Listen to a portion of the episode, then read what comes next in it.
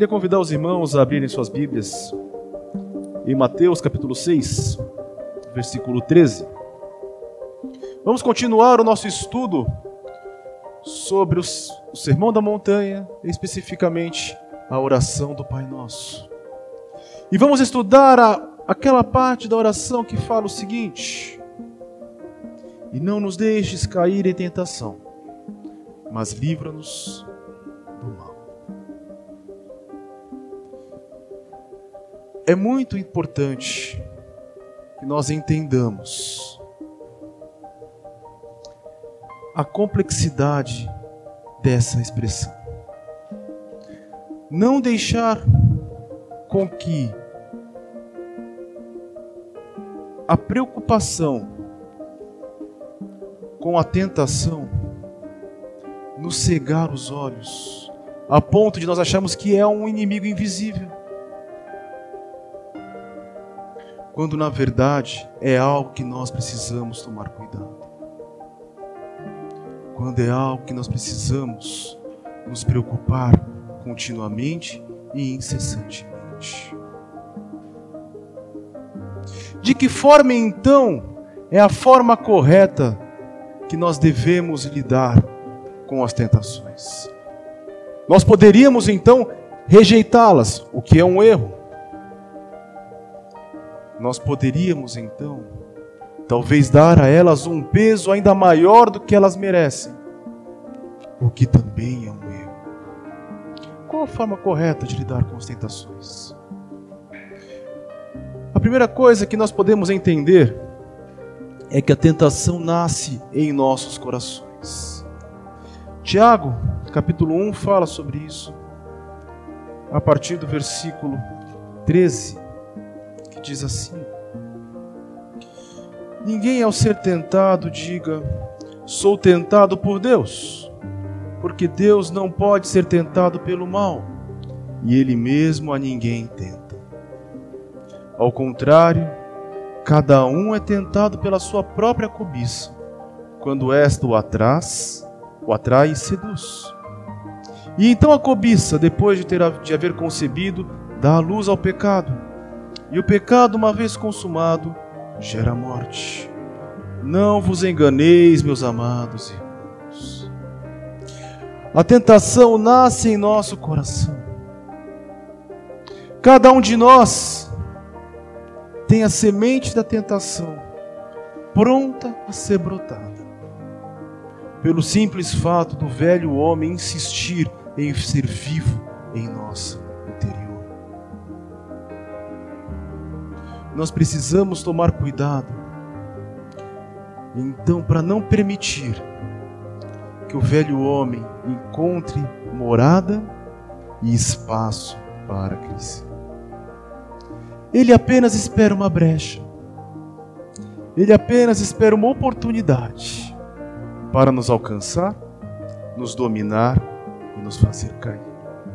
O texto nos diz Cada um é tentado pela sua própria cobiça, quando esta o atrai e o seduz. A primeira forma que a tentação atua, conosco é na negligência com a nossa fé. Quando a gente menos espera, um domingo chuvoso como esse, nós dizemos, pensando bem, eu não vou à casa do Senhor. De repente, nós começamos a colocar a Bíblia de lado e deixamos de ler as Escrituras, deixamos de nutrir intimidade, comunhão com Deus, deixamos de ter intimidade com o Senhor, deixamos de orar. Começamos a achar que essa coisa de ser cristão é muito é muito formal, não precisa ser assim. Deus não está tão preocupado com isso deixamos de dar o dízimo, deixamos de participar da ceia do Senhor, começamos a nos afastar, a nos afastar, negligenciamos cada vez mais a nossa fé. E o que acontece? Bem, logo depois, o texto nos diz que a cobiça ela nos atrai, seduz. Quanto mais longe de Deus nós estamos, mais próximo de nós o pecado está. Mais fácil é a nossa queda. Mais suscetíveis ao pecado nós nos tornamos. De repente, aquela circunstância que para nós era tão ofensiva, aquele comportamento que para nós tanto nos entristece, de repente se torna algo atrativo. E o pecado então deixa de ser algo que nós abominamos e passa a ser algo, passa a ser algo que nós aceitamos, passa a ser algo que nós concordamos, passa a ser algo que nós muitas vezes até mesmo defendemos. Logo depois de negligenciar a fé, há então uma, um afrouxamento dos nossos princípios. Quanto mais próximo do pecado eu estou, mais eu tento adequar a palavra de Deus à minha própria vontade. E eu começo a dizer que o meu comportamento que era tão errado passa a não ser tão errado assim. Eu posso tolerar certas coisas que a palavra diz claramente que não é para ser assim, mas eu aceito porque eu estou vivendo em pecado. E eu passo a viver uma vida de pecado e nem sequer percebo. Eu mal percebo, mas eu estou já na beira do precipício. Eu estou a ponto de cair.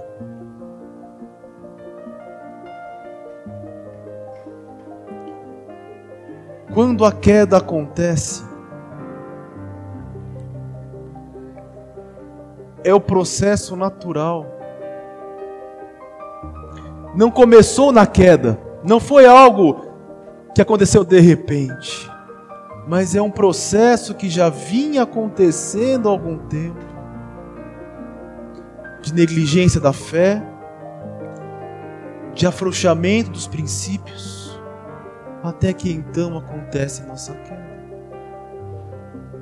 Nós precisamos tomar muito cuidado com isso, meus filhos. Satanás não vem com o carro de som anunciando: Estou chegando. Ele não está com o megafone dizendo: Cuidado, eu vou te pegar. Ele é sutil.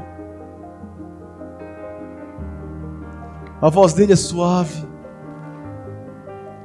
Muitas vezes a palavra nos diz que Satanás se disfarça de anjo de falsos mestres que se levantam, sobem no púlpito e dizem palavras que são doces ao nosso ouvido, mas que são contrárias às Escrituras. Nós não percebemos, mas o que nós assistimos, seja em nossa televisão, seja em nossos celulares, quando nós menos percebemos, moldam a nossa forma de enxergar o mundo. As músicas que escutamos refletem a nossa forma de viver. E nós passamos a ser tolerantes com o nosso próprio pecado. Cuidado, meus amados irmãos. Cuidado para não sermos pegos na nossa própria negligência. Quando caímos, é muito fácil nós dizermos: Deus fez eu cair.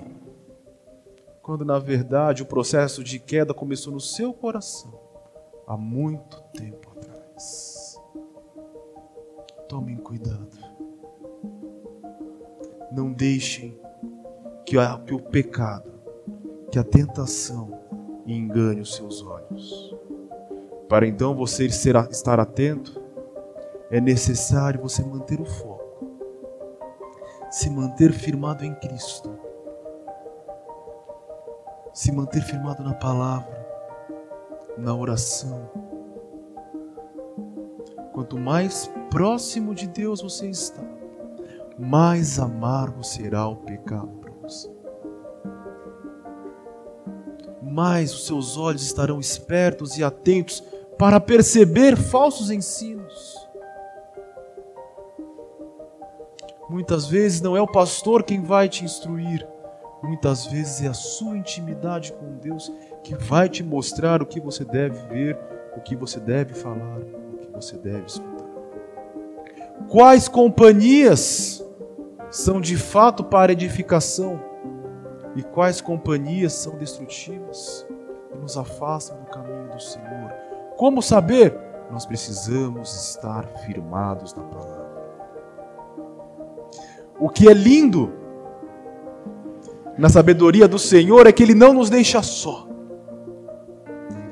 Em 1 Coríntios capítulo 10, versículo 13, diz o seguinte, a partir do 12, perdão. Aquele que, pois, que pensa estar em pé, veja para que não caia. Não vos sobreveio tentação que não fosse humana, mas Deus é fiel e não permitirá que sejam tentados além das vossas forças. Pelo contrário, juntamente com a tentação, vos proverá o livramento de sorte que a possais. Deus, em sua infinita graça, não nos dá tentação, não permite que sobre nós venha tentação, que nós não possamos suportar isso nos reconforta, porque nos lembra que apesar de sofrermos com lutas, as provações que nós somos confrontados, elas são na medida da nossa fé.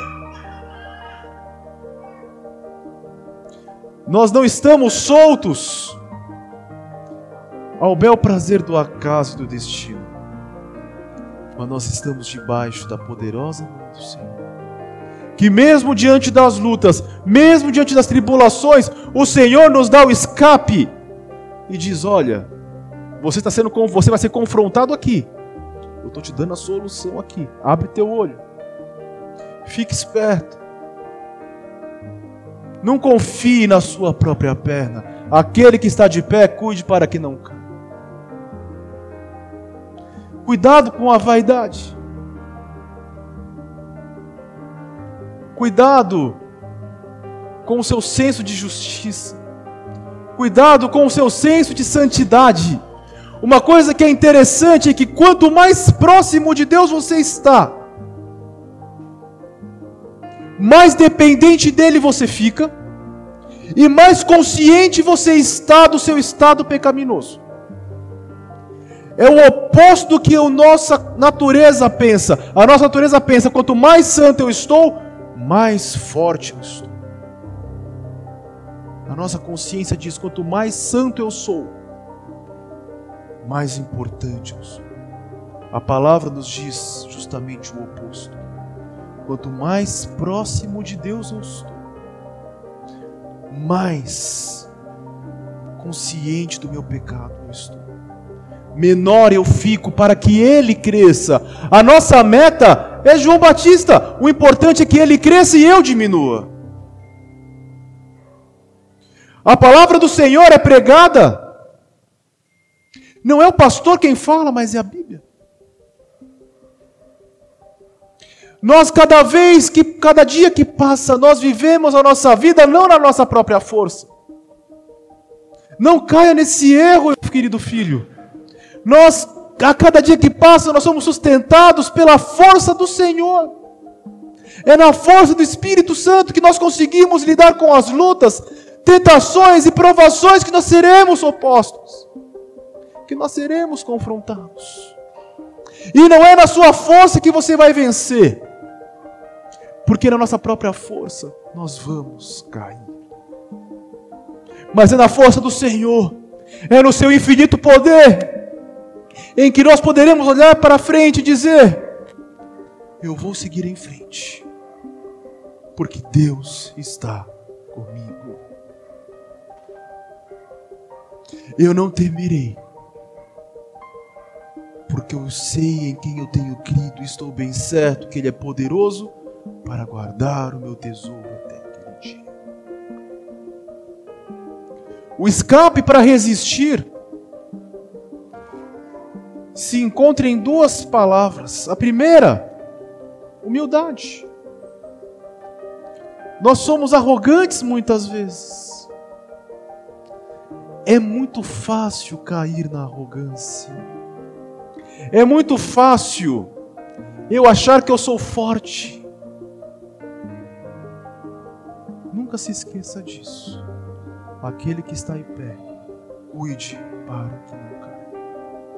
Quando nós estamos em pé, é fácil nós julgarmos os outros. É fácil nós apontarmos o dedo e dizer: Ó, oh, Fulano, você caiu. Nós, nós esquecemos que quando apontamos um dedo, há outros quatro apontados para nós. Nunca deixe que a sua intimidade com Deus te segue da trave que está no seu olho. Quando você olhar o outro, olhe sempre em primeiro lugar a trave que há no seu olho. Nós continuamos em pecado. Nós continuamos sujeitos a cair dia após dia. Então redobre a sua atenção. Quanto mais próximo de Deus você estiver, que menor você seja, que mais dependente dele você esteja, para que por meio da sua vida a glória dele seja manifesta.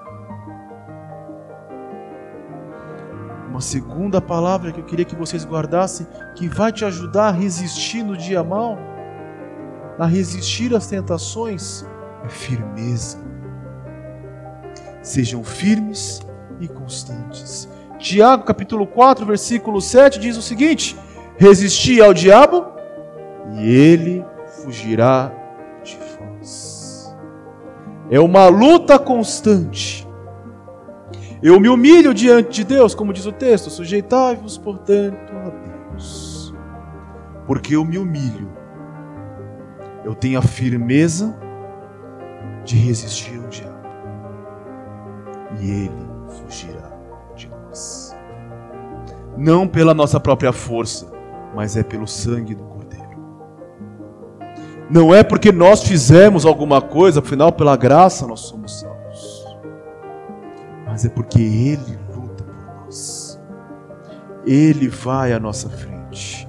Ele firma os nossos passos. Ele sustenta as nossas mãos. Você percebe? É muito menos sobre você e muito mais sobre Deus. Permaneça firme e constante. Humilhe-se dia após dia na presença do Senhor. Habitue-se a colocar Deus no centro Você não vai perceber, mas vai chegar uma hora que isso vai ser natural para você. Num primeiro momento é muito difícil, porque a nossa natureza é que o nosso eu esteja no centro. Mas quando nós nos humilhamos, quando nós nos colocamos na presença do Senhor, o nosso eu sai de cena e Deus toma cada vez mais o lugar que pertence somente a Ele, que é todo o nosso ser e com humildade nós temos a firmeza de seguir em frente. E ainda que possamos ser tentados pelo inimigo, ainda que possamos ser tentados pela nossa própria carne, nós seguimos em frente, porque Deus é conosco. A oração do Pai Nosso, então, nesse sentido, toma uma nova roupagem. Quando nós oramos, e não nos deixe cair em tentação, mas livra-nos do mal, nós não estamos pedindo para que o Senhor nos livre da tentação, mas serve como um alerta. Como se fosse um alerta contínuo em minha mente. Senhor, me ajude a me manter firme, para que eu não ouça a voz da minha carne, para que eu não ouça muitas vezes a voz do meu coração sustenta a minha fé, para que eu possa andar de forma digna da vocação do Senhor. Esse alerta tem que ser feito por nós dia após dia. Todos os dias ao acordar, eu devo clamar ao Senhor: Senhor, me ajuda a permanecer firme mais uma vez. Senhor, me livre da tentação. cega os meus olhos da cobiça, da inveja, da vaidade. Tapa os meus ouvidos e a minha boca da maledicência, da fofoca. Guarda o meu coração do rancor, da amargura, da vingança. Cria em mim, ó Deus, um coração puro e renova em mim o espírito Nós precisamos anelar a cada dia pela presença do Senhor. Assim como a corça anseia por águas, da mesma forma eu tenho sede de ti, ó Deus. Quanto mais eu clamo pela presença do Senhor, menor é a probabilidade de eu cair. Mais atento eu estou aos percalços da